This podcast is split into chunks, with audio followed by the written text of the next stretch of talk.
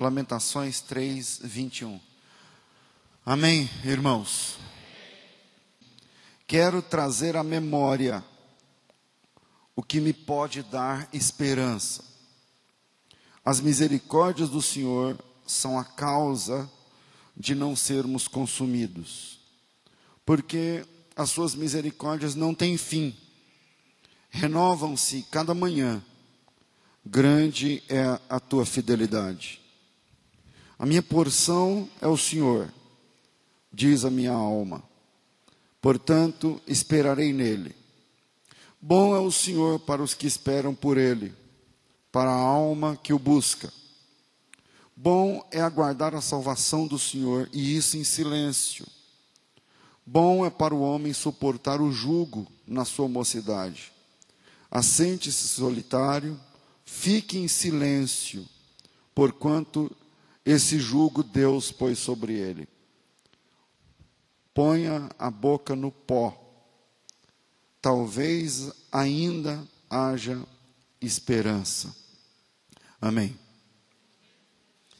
O livro de Lamentações de Jeremias é uma peça rara da literatura judaica. O livro tem cinco capítulos. Cada capítulo tem 22 versículos. Com exceção do capítulo 3, que tem 66 versículos, porque é 22 mais 22 mais 22. É 22 vezes 3.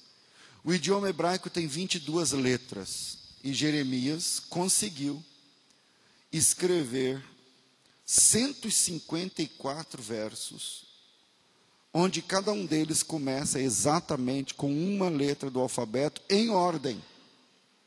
Então ele começa Aleph, Beit, Gimel, Dalet, He, Vav, Zain, Het, Tet, vai embora. As, as letras hebraicas. É, numa sequência de 1 a 22, para a gente entender, de 1 a 22, da primeira letra do Aleph é o Tav, da, da, é o A a Z deles, da, primeira letra até o fim, é, numa sequência ordinária, numa sequência na ordem. Então veja que não é fácil você escrever uma coisa que bem concatenada, você está discutindo um assunto, ele está falando sobre a queda de Jerusalém, por exemplo, e obedecendo uma ordem de letras. Algumas letras são fáceis, vamos pensar no nosso alfabeto, mas e quando chega no X, e quando chega no Z, né? E quando chega no F, quando chega palavras que nem, não, não tem muitas, uh, que começam com aquela, exatamente com aquela letra, não é? é o G, uh, como é que faz? Mas ele, ele conseguiu uh, por isso eu estou falando que é uma peça rara da literatura judaica. Quando verte para o português, perde isso aí, porque o português, a, a tradução, está preocupada em traduzir a palavra. É aquela palavra que começa com beit, por exemplo, quando traduz para o português, nem sempre começa com B. Né? Enfim, pode ser que comece com N, com P, e aí bagunça essa ordem, de forma que a gente lê a Bíblia em português e a gente não sabe que talvez você esteja lendo uma peça literária profundíssima, por exemplo, nesse caso. Algumas Bíblias, eu não sei se em Cantar está assim. Eu acho até que não, porque é versículo por versículo, cada versículo começa com uma letra. Mas talvez alguém aqui tenha alguma Bíblia, não é o meu caso de hoje, que está lá Aleph, Bet e tal, não sei o quê, por, por conta dessa, dessa questão. Tem alguma Bíblia assim aqui? Tem aí, oh, tem algumas, legal. Bom, é, como é que Jeremias consegue isso, né? Isso é para gente estudiosa, é, pra, é o caso de Jeremias. Jeremias é um cara que vem de uma família nobre. Jeremias é filho de um sacerdote. Ele, ele está familiarizado com a fé judaica, com as sagradas escrituras, com as letras. Ele é de uma classe média alta e uma família proeminente do reino de Judá, no reino do sul, onde se encontrava o templo de Salomão. Filho de Uquias, um sacerdote, então vindo de uma família de posses, de posição, Jeremias abandona tudo para ser um profeta. E hum, ele foi chamado muito jovem, provavelmente entre 12 e 15 anos de idade. Pensa numa criança de 12 anos. Lembra de Jeremias capítulo 1, quando ele fala: Eu sou um menino, eu sou uma criança, eu não sei falar. É porque ele tinha 12, 13, entre 12 e 15 anos, eu, eu sei disso porque o chamado dele, conforme Jeremias 1, 2, dá uma data, não para a idade dele, mas do, do reinado é, é o 13 terceiro ano do reinado de Josias, e isso acontece no ano 626 a.C., portanto Jeremias vai ter aí entre 12 e 15 anos, alguma coisa assim. E ele profetiza do ano 626, a contagem é decrescente, a gente está falando do período antes de Cristo, do ano 623 até o ano 587, ou seja, 39 anos durou o ministério do profeta uh, Jeremias da época de Josias, quando ele foi chamado com 12 a 15 anos, até a queda de Judá pelas mãos dos babilônicos. É, a situação política durante grande parte da vida de Jeremias era muito turbulenta, porque a Assíria, eu estou falando de do, domínios mundiais, a Assíria, a Babilônia e o Egito, elas, eles disputavam o poderio do Oriente Médio. Eles, eles disputavam, estavam envolvidos em guerras sangrentas pelo domínio do Médio Oriente, do Antigo Oriente Próximo. E no ano 631, quer dizer, o, o Jeremias ainda não, não tinha é, nascido, né? no ano 600, pelo menos ele tinha nascido, mas ainda não tinha sido chamado como profeta. No ano 631, marca a morte de um grande rei. Quem gosta de história, né? o rei da Babilônia chamado Assurbanipal, é um nome esquisito, né? mas é, é o nome do cara. Ele, ele morreu e ele, ele era um dos, dos, dos brigadores, dos caras que disputava ali o domínio.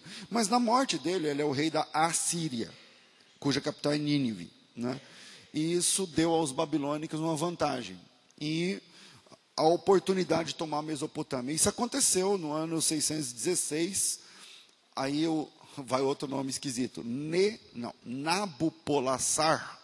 Esse cara você não conhece muito na Bíblia, mas ele é o pai do Nabucodonosor, que é outro nome esquisito, mas que a gente já tem mais.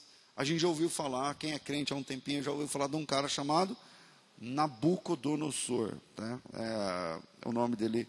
É, os nomes são né, são estranhos, mas como eu disse uma vez aqui, já está traduzido para o português, porque é melhor falar Nabucodonosor do que falar Nebuchadnezzar, né, que é o nome oficial desse cara aí, por exemplo. Então, o pai do Nabucodonosor, chamado Nabopolassar, ele, ele cercou a Síria e tomou Nínive, que é a capital. Naquela briga entre Egito, Assíria e Babilônia, a Babilônia, a Babilônia tomou a Síria, por exemplo. E no ano 609, o rei Josias, lembra do rei Josias, que era o rei do bem, que o pai dele era do mal, ele é neto de Manassés e tal, e aí ele, ele restaurou a fé em, Jeru, em, em Jerusalém e tal. Pois é, em 609, esse rei Josias foi assassinado numa batalha no Meguido, uma batalha contra o rei do Egito, o faraó Neco. Teve uma batalha e o, o Israel, o reino do sul, na verdade, Judá, perdeu, né, e, e, e, e o, regi, o, o, faraó regente ali era o faraó Neco e matou o, o rei Josias. E aí o filho do Josias, não é uma aula de história da, de Israel, tá pessoal? Mas só para gente, cinco minutos eu termino essa parte histórica aqui, para a gente entender o contexto. E aí o filho do Josias, chamado Jeoaquim, não confundir com Joaquim, chamado Jeoaquim, filho de Josias, assumiu o trono, mas se recusou a pagar tributo para a Babilônia, que, tava, que cobrava tributo deles. E aí, Nabucodonosor devastou parte de Judá, matou Jeoaquim, e o filho de Jeoaquim, que aí sim é Joaquim, foi levado cativo. Então ele mata Jeoaquim, leva Joaquim para Babilônia, e coloca no trono de Judá um cara chamado Zedequias. Zedequias. E o Zedequias, ele é contratado, ele é, é um tratado entre é, Judá e a Babilônia para ser uma marionete. Então ele está ali no trono, mas ele está ali para prestar continência para a Babilônia, para não atrasar os tributos, para pagar o imposto e tal. E é esse rei Zedequias, um rei que o profeta Jeremias tem de tolerar. Em 588, um ano antes da queda de Jerusalém, Nabucodonosor cerca uh, Jerusalém. É um cerco de um ano, esse cerco foi profetizado no capítulo 25 do livro de Jeremias e acontece no último capítulo de Jeremias. Eu não lembro que capítulo é o último, acho que é 50, 51, alguma coisa assim. E no último capítulo conta o que acontece nesse último ano. Um cerco de um ano que culminou é, na, na invasão de Jerusalém em 587. O rei Zedequias foi forçado a assistir os seus filhos sendo assassinados na sua frente. E depois disso, Zedequias tem os olhos arrancados e ele é levado cativo, ele é levado para Babilônia como refém, e junto com ele, o Nabucodonosor invade Jerusalém, leva quem sobrou, matou muita gente, milhares de pessoas, e quem sobrou vivo foi levado cativo como refém para a Caldeia, para a Babilônia. Jeremias tinha entre 55 e 60 anos quando isso aconteceu. Essa queda aconteceu. Então veja, ele tinha 15, seus 12, 13, 14, quando foi chamado, e 53, 54, 55, quando a coisa aconteceu. Ele passou quase 40 anos, 39 anos da sua vida, profetizando que se Judá não se posicionasse diante de Deus, isso iria acontecer. Jeremias passou a vida pregando a mesma coisa. Os 39 anos de Jeremias, ele está pregando a mesma coisa: que as pessoas precisavam abandonar a idolatria, senão seriam cativos da, da Babilônia. Ele passou a vida pregando que a turma tinha que largar o pecado ou seriam escravos. Jeremias passou a vida, passou décadas falando que a escolha de Judá pelo pecado desencadearia uma escravidão. Jeremias passou, pregou a vida inteira que escolhas pelo pecado resultam em opressão, em servidão, em escravidão. Parece que não adiantou. Tudo que Jeremias pregou aconteceu. Muitos morreram, a maioria é, foi morta lá mesmo, na, no dia de Jerusalém. É, esse dia ficou chamado como dia de Jerusalém. Maiores informações no Salmo 137. Os que sobraram foram escoltados até Babilônia, onde permaneceram por 70 anos cativos. É nesse contexto de exílio que Jeremias escreve essa lamentação do capítulo 3 quando a casa caiu, quando todo mundo foi para a Babilônia, inclusive Jeremias, quando tudo aquilo que ele profetizou, infelizmente, funcionou, ele, ele escreve essa lamentação, e a lamentação de Jeremias é o seguinte: eu quero trazer a memória que me dá esperança. Quando a casa caiu, Jeremias fala assim: eu quero. Se eu ficar pensando na queda, eu tenho que pensar agora no que me, me causa esperança. Eu vou pensar agora no, em, em, outras coisas. Porque se eu ficar pensando na queda, na casa que caiu, eh, não vai para frente.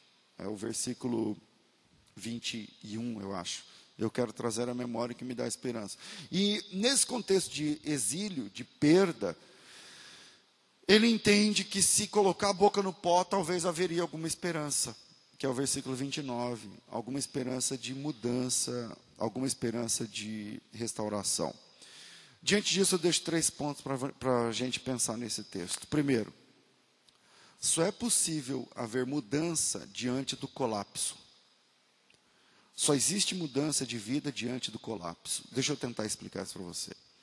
Irmãos, eu sou pastor evangélico, então eu acredito que as pessoas podem mudar.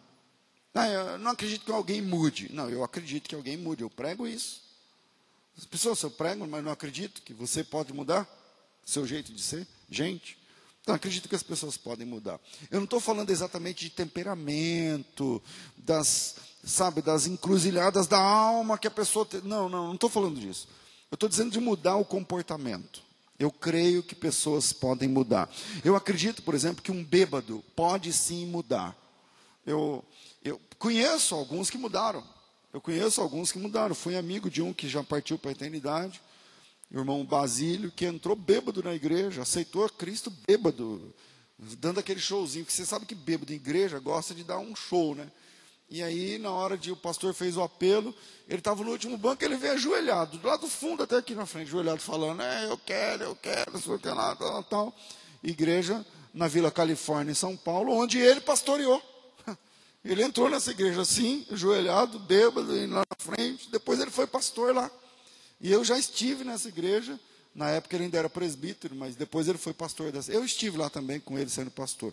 Mas fora o Basílio, eu também conheço pessoas vivas. O Basílio já morreu, né? Mas eu conheço pessoas que estão vivas e que foram transformadas pelo poder do Evangelho. Eu acredito que o mentiroso, o fornicador, o idólatra, pode sim mudar radicalmente de vida. Você acredita? Nós somos crentes, quer dizer que a gente crê, quer dizer que a gente acredita. Então eu realmente creio que pessoas mudam.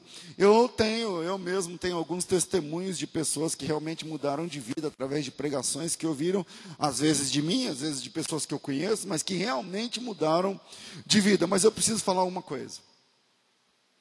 Ninguém muda sem que antes a vida entre em colapso. Ninguém muda sem que antes a, a, situação fique feia. Ninguém muda de vida até que a sua rede de sentidos e percepções falhe, caia num, em contradição, ou que, ou que a gente perceba que, que o nosso esquema não dá mais conta das respostas, ou que as, ninguém muda até que as respostas passam a ser uh, insignificantes. Eu só mudo quando eu percebo o que eu percebi, que as coisas estavam fora de controle para mim. Aí eu tive de mudar. Aí eu tive de mudar. Enquanto as nossas respostas dão conta das nossas demandas, ninguém muda. Por que, que a pessoa muda de partido político? A filosofia política dele muda. Olha, ele muda de partido político quando ele para e fala assim: não, peraí, mas essa filosofia que eu abracei não condiz, não, não responde, não alcança, não dá conta de responder algumas nuances na sociedade. E então eu estou do lado errado. Não é assim que a gente muda? A gente muda é, de, de, partido político, de cosmovisão em, em alguma coisa, de opinião. A gente muda de opinião, politicamente falando, quando você entende que aquela opinião que você abraçou há 15 anos atrás, ela não responde algumas coisas. Ela não não dá conta de algumas coisas. Assim também é a conversão. O que é a conversão? A conversão é uma mudança. E essa mudança só acontece quando algo dentro de nós entra em colapso. A conversão bíblica. Só, eu não estou falando do cara que está vindo na igreja porque a namorada dele é crente. Não estou falando desse cara. Esse cara não é crente, não vai ser. Eu não estou falando da pessoa que está vindo numa igreja evangélica porque a mãe trouxe. Porque, não, não, essa pessoa não vai ser crente. Não estou falando de você que está aqui arrastado, porque tua mulher ficou enchendo a paciência, precisa acordar cedo e tal. Não, não, não, eu não estou falando disso. Eu estou falando daqueles que quiseram se converter. Aqueles que se. Pensa na sua mudança, na sua conversão. Você só mudou porque pensa na sua fé há anos antes de você ser crente. Você só mudou porque o seu conjunto religioso entrou em colapso.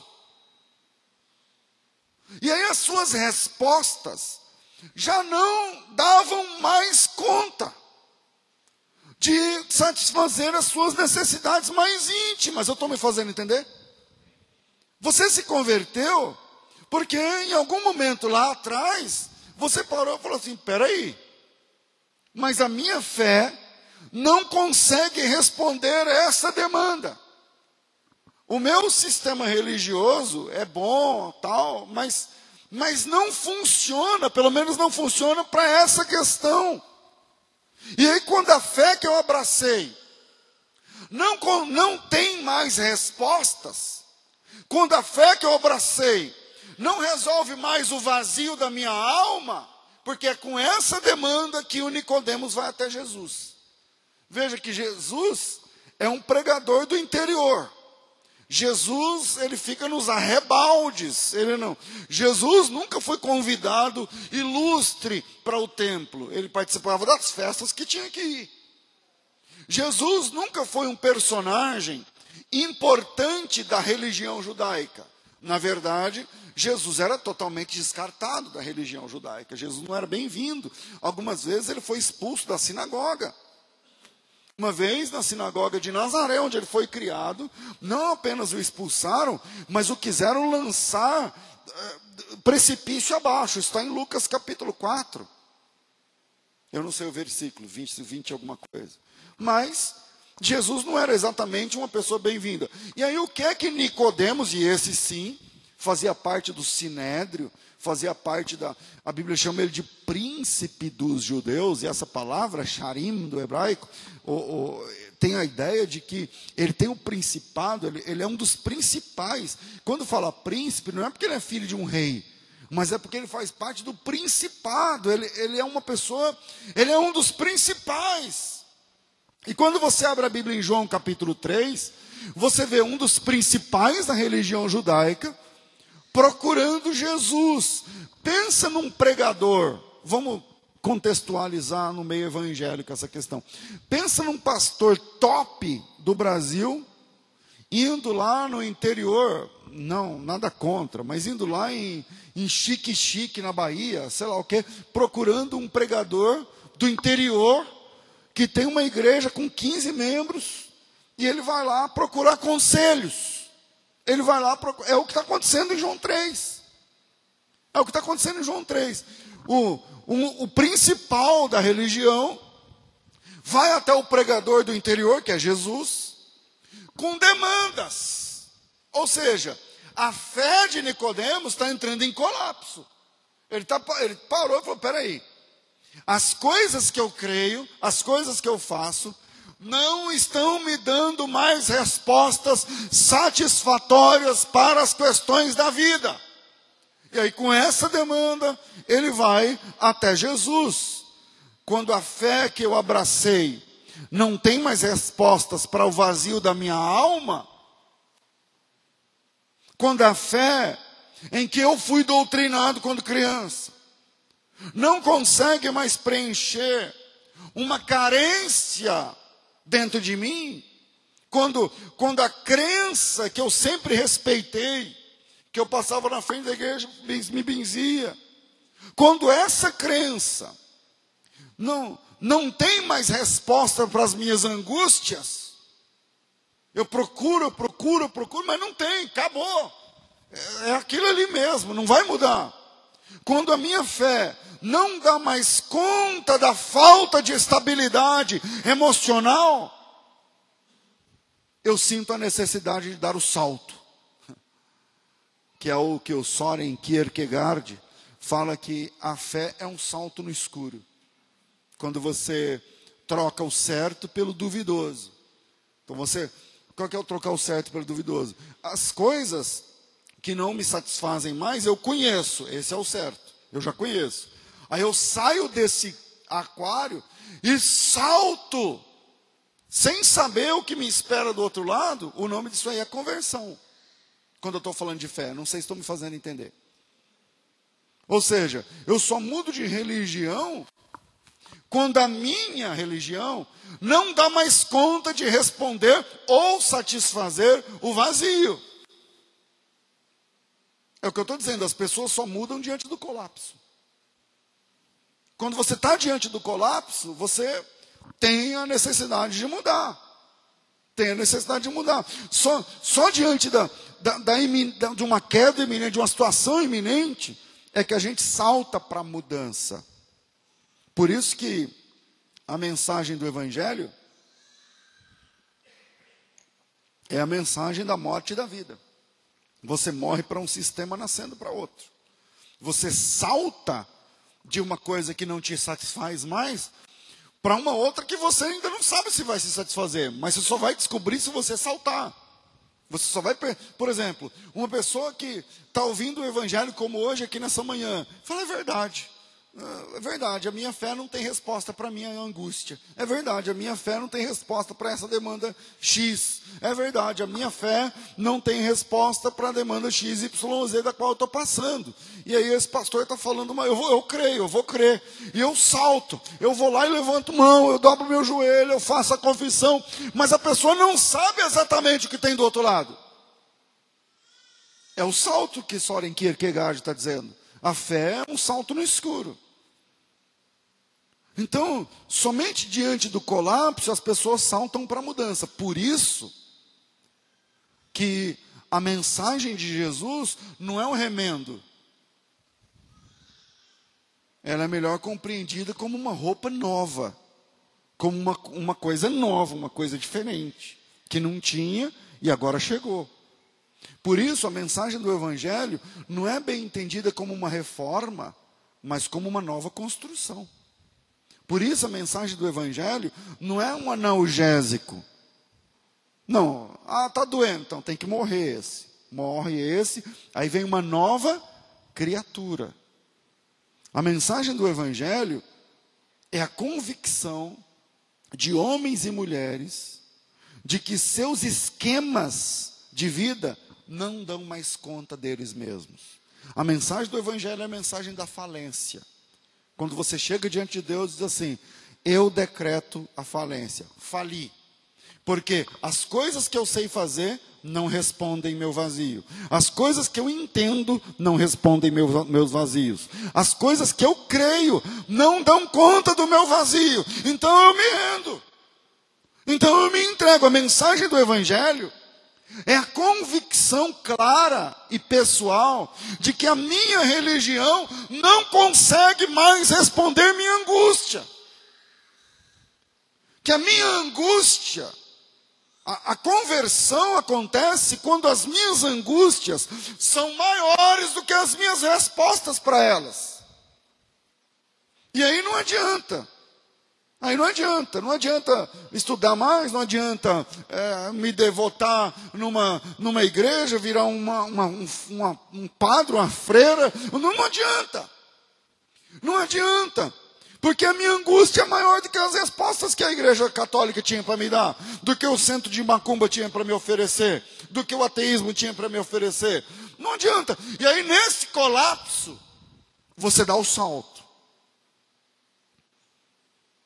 Aí você tem de buscar em outra fonte.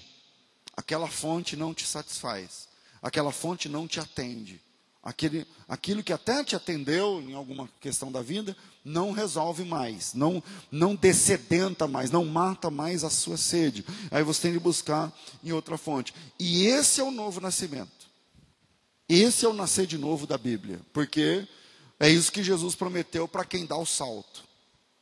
Se você está cansado, se aí onde você está não tem resposta, se você não tem saída para as questões da vida, dê o salto. Dê o salto. Você não sabe exatamente o que você vai encontrar, mas a promessa de Jesus para aquela mulher na boca, da, na beira daquele poço, que não não não estava mais satisfeita com o sistema, ela disse: meus pais adoram aqui, vocês dizem que é em Jerusalém, mas onde é que eu encontro Deus? E Jesus disse: você precisa dar o salto. Você precisa dar o salto. Porque se você der o salto agora, diante do colapso, diante da insatisfação, eu digo uma coisa para a senhora: dentro da senhora vai nascer uma fonte. E essa fonte, além de descedentar você, vai levar você direto para a vida eterna. A grande promessa do cristianismo é essa: dê o salto. Se você der o salto, dentro de você vai nascer uma fonte. E é, e é uma, é, uma, é em busca dessa fonte que eu saltei. Foi em busca dessa fonte que você saltou. Foi buscando a, descedentar a alma, foi buscando respostas. Que nós abandonamos antigos esquemas. Que nós abandonamos antigas crenças que nós abandonamos a fé antiga. E nós abraçamos o reino de Deus como num salto no escuro, dizendo: diante do colapso eu saltei, e diante do colapso eu abracei a fé em Cristo Jesus. Primeiro, só existe mudança diante do colapso. Pastor, por que você está dizendo isso? O que isso tem a ver com Jeremias? Porque Jeremias pregou o tempo todo que a casa ia cair e ninguém acreditou. Agora que a casa caiu, é o colapso. Agora que a casa caiu, agora que a coisa está feia, Agora que eles estão escravos, agora que eles não têm mais casa, agora que eles não têm mais rei, agora que eles não têm mais templo, agora que eles não têm mais moeda, agora que eles não têm mais roupas, a não ser a roupa do corpo e o saco que eles trouxeram de casa, agora que eles não têm mais endereço, agora que eles não têm mais país, agora que eles não têm mais nada. Quando você olha para um lado não tem nada, para o outro não tem nada, para o lado não, e não tem mais nada, então você está pronto para mudança. Porque enquanto a gente tem alguma coisa para segurar, a gente segura. Enquanto você tem alguma coisa para crer, você acredita, você deposita.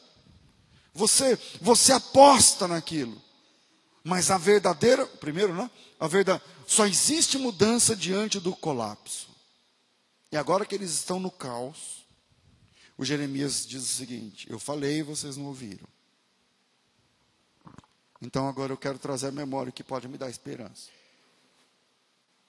Agora que a casa caiu e que vocês não têm mais nada e que o conjunto de regras judaicas não funcionou, em que a fé judaica não funcionou, em que tudo aquilo que não deu certo, então coloquem a boca no pó, versículo 29, talvez haja esperança de mudança. Segundo, você já conhece a saída do caos. Você já conhece a saída do caos. Veja a fala de Jeremias no versículo 21. Eu quero trazer a memória que me dá esperança. Presta atenção. Eu quero trazer a memória. Se está na memória, então eu vivi. Certo? Ou pelo menos eu vi. Ou pelo menos eu sei. Pelo menos eu soube, porque tá, eu, eu quero trazer a memória. Está na memória, eu vi, está na memória, eu pelo menos sei o que é que eu devo fazer. Se está na memória, está lá dentro. Irmãos, deixa eu falar um segredo para vocês que talvez vai. Talvez nesse segredo que eu vou falar, eu perca um encanto para alguns de vocês. Não tem problema, eu sou só um homem. Mas deixa eu falar um segredo para vocês. Aconselhamento pastoral, para quem já é crente, quantas pessoas falam, pastor, eu consegui marcar com o senhor faz duas semanas, só hoje que a gente, o senhor tinha agenda, e eu estou para decidir esse negócio em cima dessa nossa conversa. Muitas vezes. Alguns de vocês já fizeram isso. Mas eu vou falar uma coisa para vocês que vai perder um pouco o encanto.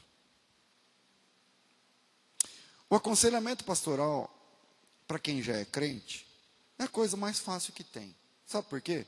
Porque o crente já sabe tudo.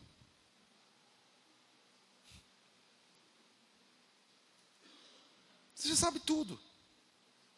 Então você já sentou comigo em mesas que eu parei, eu fico pensando assim, eu vou falar o beabá e ele já sabe o beabá. Ele já sabe. Você já não sabe que xingar sua mulher, seus filhos, tal. Eh, você já sabia que não pode? Não já sabia? Já. Você já sabe que não pode ver, ver pornografia, não sabe? Já. Você já sabe que crente não bebe, não fuma, não usa droga, não sabe? Sabe. Você já sabe que a oração fortalece a vida espiritual, não sabe? Sabe. Você já sabe que ler a Bíblia é que te traz o conhecimento da causa do Evangelho, da causa de Cristo, não, não sabe. Então deixa eu quebrar um pouco o encanto do aconselhamento, não, vamos lá, porque o pastor vai falar. Tudo que o pastor vai falar, se ele é um pastor bíblico, a pessoa já sabe.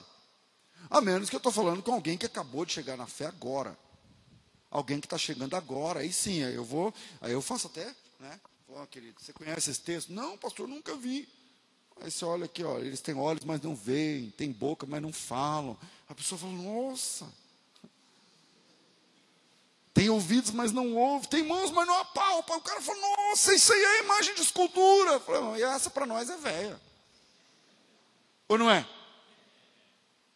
Para quem está na fé há alguns anos, Isso aí, isso aí é o, é o sopé, é o alicerce do negócio. É o alicerce da questão. E aí o Jeremias para e fala assim: Eu quero trazer a memória que me dá esperança. Se está na memória, então você já viveu, meu irmão. Se você está tá rodeado de destruição, como Jeremias esteve. Se você está no colapso, como Jeremias está. Se você está rodeado de um caos, como Jeremias está, esteve. Melhorando aqui, a conjugação, tempo verbal. Como Jeremias esteve. E aí você quer falar como Jeremias disse, olha, agora olhando aqui, destruição para cá, para lá, para lá, para lá. Eu quero trazer a memória que me dá esperança. Ora, se está na sua memória, então você já sabe, você já viveu, pelo menos você entende. Você pode não ter vivido exatamente uma plenitude, mas você entende. Se está na memória, você já fez. Se então, se a sua vida cristã está um caos, como é que está a tua vida de oração, de comunhão, de serviço, de louvor, de pregação do evangelho para as pessoas? Como é que está? Ah, pastor, está um caos. Então me diga uma coisa. Você já sabe tudo que tem que fazer. Então, ah, eu quero trazer a memória que. Então, legal. É um bom caminho. Vamos trazer a memória que dá esperança. Versículo 21. 21, não é? De, de Lamentações 3. Ok. O que, que você pode voltar a fazer? O que, que você fazia e não faz mais? Ah, eu orava de madrugada. Volta. Aí eu lia a Bíblia toda semana. Volta. Aí eu ajudava na limpeza da igreja. Volta. Aí eu ajudava a carregar. Volta. Aí eu, eu fazia estudo da Bíblia. Tinha um caderninho, pastor, que eu anotava. E agora? Volta. Aí eu ia no culto de oração da igreja. E aquilo me fortalecia. Eu me sentia. Volta. Volta. O que você pode voltar a fazer, o que você pode começar a fazer, ou o que você pode deixar de fazer, está tudo na tua memória. Está tudo na sua cabeça. O que é que você pode assumir dentro do reino de Deus que pode ajudar você? Se você está vivendo uma vida cristã que é um caos, o Jeremias fala: peraí, eu vou, eu quero pensar no que me dá esperança. O que é que te dá esperança? Você acha mesmo que você vai voltar a ser cheio do Espírito Santo, cheio do Espírito Santo, cheio de Deus, cheia de Deus, se você ficar só na sua casa reclamando de igreja, reclamando de pastor, e reclamando que naquela época era assim, assim, assado? Não vai funcionar, meu filho.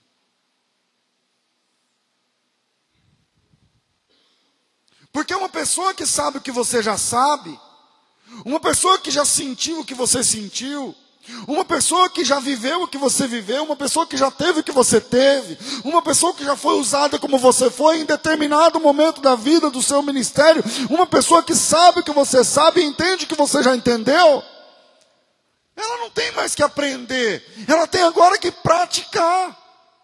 Ela tem agora que pôr em prática aquilo tudo que está dentro dela. Porque o que alguém assim, que sabe o que você sabe, que entende o que você entende, que sentiu o que você sentiu, que viu o que você viu, precisa para sair do caos? Precisa para sair da opressão? Precisa para sair do cativeiro, que aí que é o cativeiro babilônico. O Jeremias lá no cativeiro, lá na Babilônia, não tem mais nada, ele não tem mais nada. Ele olha e fala assim: peraí, eu preciso trazer memória que me dá esperança. Então falo para você que já esteve livre, que já teve chance, que já trabalhou, que já foi cheio do Espírito Santo, homens com quem Deus já falou, mulheres com quem Deus já, que Deus já usou, pessoas que já foram usadas por Deus, mas que hoje estão num cativeiro, que hoje estão num contexto de destruição e caos. Aí Jeremias para e fala assim: peraí, eu tenho que trazer a memória que me dá esperança. Responda você mesmo: o que alguém como você precisa para sair do exílio? Você já sabe. Não é passe mágico de pastor. Não, você já sabe. Então, segundo, você conhece a saída do caos. Agora, conhecer é uma coisa, viver e colocar em prática é outra coisa. Terceiro, e a gente encerra. Viva o cristianismo intensamente. Viva a fé cristã intensamente. Um pastor tinha numa cidade pequena, uma cidade pacata do interior, uma igreja. Uma igreja pequena. A igreja não crescia. Não ia para frente. Sempre aquela meia dúzia. Sempre aquele, aquele mesmo pessoal. E aí, a igreja sempre vazia. Ele vai ficando triste, brigando ali e tal, para cumprir tabela. Mas, falou, meu, eu não sei se eu continuo não sei se o problema está em mim. Isso acontece com tudo quanto é pastor e líderes evangélicos, líderes de ministérios, de departamento, não sei se é comigo, não sei o quê, não vai, não vai, não vai. Um dia, tinha um terreno baldio na frente da igreja, abriu um circo no terreno baldio. Começou lá um circo. E aí, lá no circo, fervendo de gente. O pastor lá com a igreja vazia. Do outro lado da rua, o circo. Com fila para entrar, todo mundo tendo que pagar 40 conto. Ele ficou olhando. Falou, caramba, eu prego a verdade. Eu, o cara é um cara sério. Pregando ali a verdade, tal, tal, tal. O circo é palhaçada. É, é, ele falou assim. Um dia ele tomou uma decisão, ele falou assim: Eu vou lá conversar com o palhaço. Chegou lá, falou assim: o senhor que é o palhaço aí do, do circo à tarde, né? Isso é tarde. Aí o palhaço estava lá sem roupa de palhaço, né? Normal. Aí o palhaço falou, sou eu sim. E aí ele disse, pois é, eu sou o pastor dessa igrejinha aí na frente. Ah, o, pastor, o palhaço falou, ah, eu já vi funcionando aí a igreja algumas vezes. E ele disse, ó, faz um mês que vocês estão aqui, eu sou um pastor, sou um homem sério, sou um homem de Deus, a nossa igreja não enche. Não enche. E você está aí com o circo, eu falo a verdade, a igreja não enche. Você é um palhaço. Você fala mentiras.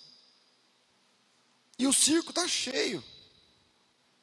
Eu queria um conselho. O que, que você me fala para eu? Que que eu? Onde é que eu estou errando? Onde é que eu estou errando para que me, me ajuda, olhando por um outro lado, um outro prisma. O senhor é cristão? O palhaço falou, não. Por que, que você, falando da mentira, contando piadas, está com a casa cheia e você acabou de chegar e eu estou aqui há 20 anos, falando a verdade? Por que, que eu não.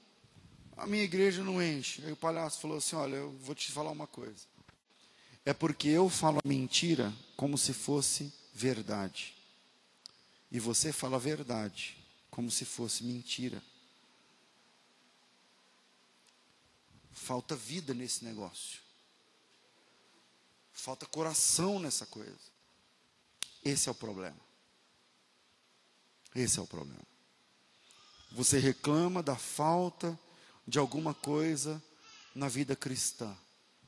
Ah, o culto termina tal hora, a música é alta, é baixa, falta isso, falta aquilo, tal, tal. Beleza. Pergunta: você já experimentou viver plenamente a vida cristã? Você já experimentou viver o cristianismo intensamente? Não viver a verdade como se fosse uma mentira, como se fosse um peso, como se fosse uma, uma obrigação que você tem de fazer, que você tem de crer, que você tem de levar, que você tem de ler, que você tem de ofertar, que você tem que fazer e tem, e tem, e tem. Não, você já experimentou viver um cristianismo plenamente.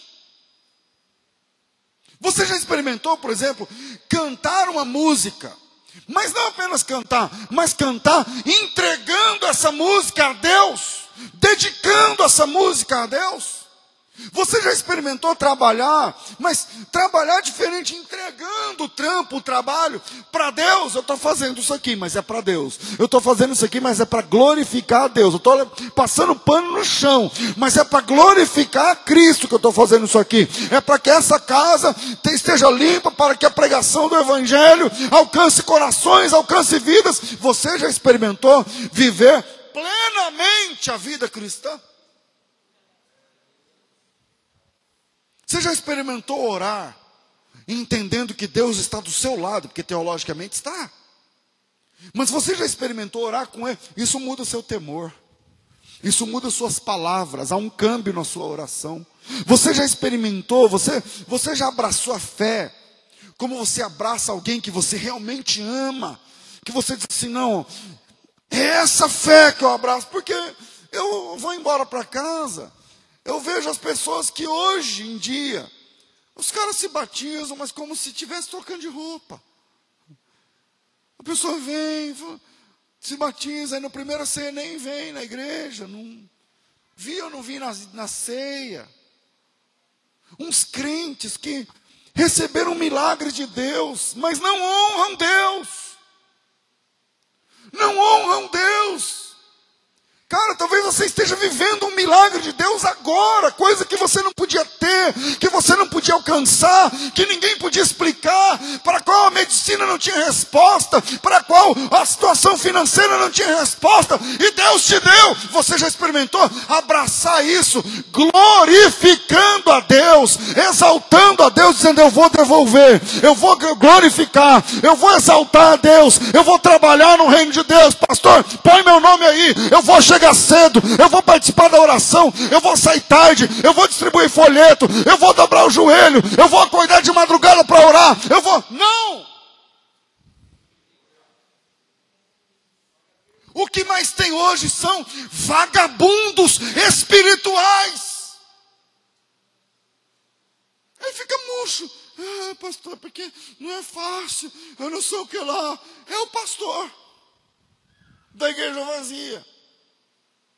Que o palhaço teve que falar para ele, falou, não, o meu está cheio, porque o que, eu, o que eu falo é mentira. Tudo bem, você está certo. Mas eu falo a mentira como se fosse verdade. Agora o senhor fala com a Bíblia lá, porque conhecereis a verdade. A verdade vos libertará. Vamos começar, irmãos. Nós abrimos esse culto. Ah, meu filho.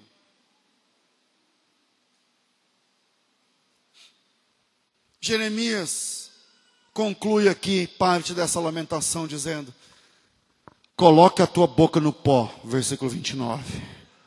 Porque talvez ainda haja esperança para você. Fala com crentes que já tiveram ministério e que pararam. Fala com crentes que já estiveram despertados, despertadas, mas pararam. Fala com crentes que já foram ativos no reino de Deus, mas hoje qualquer coisa é mais importante do que Deus. Qualquer coisa, qualquer coisa. Dinheiro, o trabalho, o, a diarreia da criança, ou qualquer coisa, qualquer coisa. É mais importante do que Deus. E quando o pastor vai, fala, oh, irmão, vem cá, vamos orar junto. Não, pastor, não dá. Porque meu cachorro, porque meu pai, porque minha avó, porque meu carro, porque o carburador, porque o que lá. Chega! Você já experimentou abraçar a Cristo como seu único e suficiente Senhor e Salvador? Vida. Tem que ter vida. Não é negócio, se for, porque se é Senhor, nós aqui estamos, eu nem vou. Eu nem canto, porque desse jeito, com essa cara de antes de ontem, com esse jeito de. Não vai, irmão. O Jeremias disse assim: gente, nós estamos no caos, a casa caiu. A casa caiu. Mas eu tenho uma coisa para dizer para você: coloca a tua boca no pó, rasga teu coração, rasga a tua alma. Fale com Deus como se fosse. E é, e é. Mas a gente não age como se é, a gente age só como se fosse o Todo-Poderoso capaz de mudar a sua história. Porque. Mas não é para colocar o joelho no chão e a cabeça nas nuvens. Não é para colocar o joelho no chão e a cabeça no almoço. Ixi, está dando 11 horas, hein? Agora vamos sair daqui, vamos e o pastor está aqui pregando. Não é para levantar a mão pensando no programa de TV, no jogo, porque hoje à noite, à tarde, tem Corinthians, tem Palmeiras, tem não sei o que lá. Não é disso que eu estou falando. Você já experimentou abraçar a fé em Cristo com vida? Não é porque teu pai te arrastou. Não é porque tua mãe falou tem que ir para a igreja. É o terceiro, né? Viva o cristianismo intensamente. Coloque a tua boca no pó. Talvez ainda haja esperança. Só há esperança de você viver o que você nunca viveu, de você ver o que você nunca viu, de você sentir o que você nunca sentiu, mas que você sabe que pode ser sentido, vivido e visto. Quando? Quando você abraça o cristianismo intensamente. Se você abraçar o cristianismo intensamente, essa igreja fica pequena para o ministério que Deus tem para a tua vida. Se você abraçar o cristianismo intensamente, essa cidade fica pequena para o chamado que Deus tem na tua vida. Se você abraçar o cristianismo intensamente, intensamente. Eu falo com pessoas que têm chamadas estratégicas para o reino, mas que estão assim, ah, é, ah, acordei tarde, não deu, hoje não deu. Ah. Por que que para o mundo você se guarda melhor? Por que, que para o mundo se levanta cedo e vai para São Paulo sete da manhã, vai para Minas Gerais, não sei que hora, vai para. Não, pastor, porque. Eu... Mas por que, que para Deus não? Está na hora de viver intensamente. Está na hora de viver intensamente. Chega de preguiça, chega de pecado, chega de palhaçada. O teu Salvador te espera para uma nova história com Ele. Que Deus abençoe vocês em nome de Jesus.